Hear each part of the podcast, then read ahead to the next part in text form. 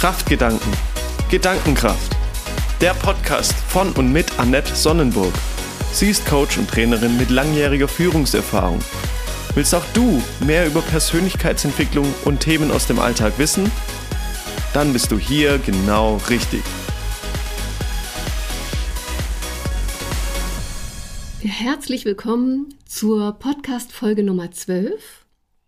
Die Kraft des kleinen Wörtchen Nein. Geht es dir manchmal so, dass du nicht weißt, was du zuerst machen sollst, weil sich so viel auf deinem Schreibtisch stapelt und du einfach nicht hinterherkommst? Woher kommt das?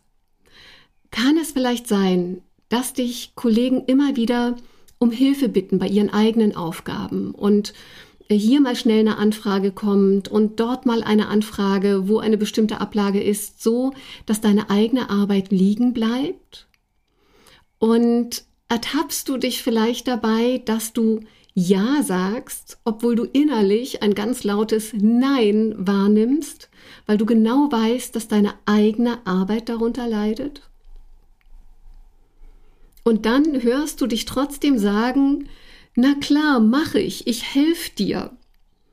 Und kaum hast du das ausgesprochen und siehst in die strahlenden Augen deines Kollegen, der dich da gerade gefragt hat, sackst du innerlich zusammen, weil du weißt, dass da jetzt noch ein zusätzlicher riesiger Berg Arbeit auf dich zukommt. Und innerlich ärgerst du dich wahrscheinlich über dich selbst, weil du wieder einmal Ja gesagt hast, obwohl du Nein sagen wolltest. Und warum ist das so? Warum fällt es dir vielleicht so schwer, Nein zu sagen? Was steckt dahinter? Gehen wir einmal zurück an den Lebensanfang. Wenn du geboren wirst, bist du ein völlig hilfloses Wesen, das allein nicht überleben könnte. Das heißt, du brauchst die Aufmerksamkeit deiner Eltern, deiner Familie, die sich um dich kümmern, damit du überhaupt überleben kannst. Man sagt, ein Kind ist erst ungefähr mit dem siebten Lebensjahr überhaupt in der Lage, für sich selbst zu sorgen und damit zu überleben. Und vorher sind wir auf das Wohlwollen und die Unterstützung anderer Menschen angewiesen. Und das ist natürlich auch in unserem System abgespeichert. Dieses Verhalten haben wir erlernt und trainiert. Und das kleine Baby lernt sehr schnell und unbewusst, dass wenn es lächelt, die Menschen zurücklächeln, es auf den Arm genommen wird, ähm, es äh, das bekommt, was es gerade braucht und dass man sich um das Baby kümmert. Und das kleine Kind, wenn es dann etwas größer ist, lernt, was die Eltern erwarten, wie es sich verhalten soll, damit es weiterhin Aufmerksamkeit und Fürsorge erfährt. Und so geht es weiter in der Kita, in der Schule.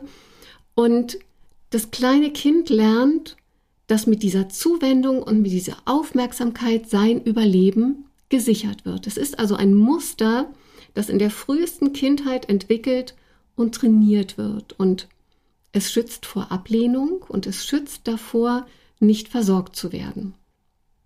Und manchmal wird dieses Programm bis in das Erwachsenenleben hinein beibehalten. Und vielleicht fühlst du dich manchmal immer noch genötigt, es allen anderen recht zu machen, nur um nicht anzuecken, nur um nicht kritisiert zu werden. Und dahinter steckt die Angst vor Ablehnung, die Angst davor, nicht geliebt zu werden. Und hier setzt der erste Schritt an, um dich aus dieser Situation rauszubewegen. Der erste Schritt ist Bewusstsein. Mach dir bewusst, dass dein Überleben nicht mehr von der Zustimmung oder Ablehnung anderer Menschen abhängt. Du bist, wenn du das hier hörst, auf jeden Fall älter als sieben Jahre und du hast schon ganz viele Entscheidungen in deinem Leben getroffen und Erfahrungen gesammelt und du weißt, dass du gut für dich sorgen kannst und damit weißt du auch, dass du dieses alte Programm nicht mehr brauchst. Und wenn du dir darüber bewusst ist, bist, dann kommt Schritt Nummer zwei, nämlich erkenne deine Verantwortung. Mach dir klar, dass du allein die Verantwortung für deine Entscheidungen trägst. Nicht deine Kollegen, nicht dein Partner, nicht deine Familie, nicht deine Freunde. Und jetzt höre ich dich, vielleicht sagst du jetzt gerade, aber die anderen müssen doch sehen, dass ich so viel zu tun habe. Warum fragen sie mich denn dann überhaupt? Naja, und jetzt kommt auch hier etwas, das du vielleicht nicht hören willst. Die Antwort ist, weil du es ihnen ermöglicht hast. Sie haben durch dein bisheriges Verhalten einfach gelernt, dass du immer zur Stelle bist und dass du immer einspringst und gern aushilfst und sie verlassen sich auf dich, weil es in ihrer Erfahrung immer so gut funktioniert hat. Also deine Verantwortung. Und jetzt der entscheidende Schritt Nummer drei. Triff eine Entscheidung. Ja, genau. Triff die Entscheidung, nur noch dann Ja zu sagen, wenn du auch Ja meinst. Und wenn du diese Entscheidung getroffen hast, dann bereite dich auf Schritt 4 vor.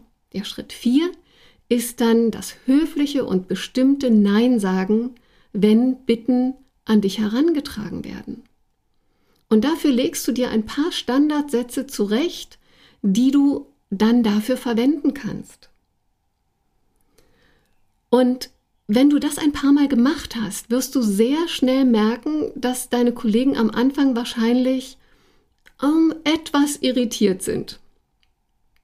Und sie werden dein Nein aber trotzdem akzeptieren. Und es wird noch etwas Spannendes passieren, das dir vielleicht nicht unmittelbar auffällt. Deine Kollegen werden dein Nein und dich viel, viel stärker respektieren, weil sie wahrnehmen, dass du für deine Bedürfnisse und deine Aufgaben einstehst und ihnen auch die oberste Priorität gibst. Und du wirst mit diesen Schritten wieder die Kontrolle über deine Aufgaben erlangen und viel zufriedener sein mit dir und mit dem, was du erfolgreich geschafft hast. Und du wirst merken, dass es dir leichter fällt, deine Arbeit zu organisieren, auch zu erledigen und damit auch zufriedener an einem Abend zurückzuschauen auf deinen Tag. Und jetzt wünsche ich dir ganz viel Erfolg damit, die Kraft des kleinen Wörtchen Nein für dich wiederzuentdecken.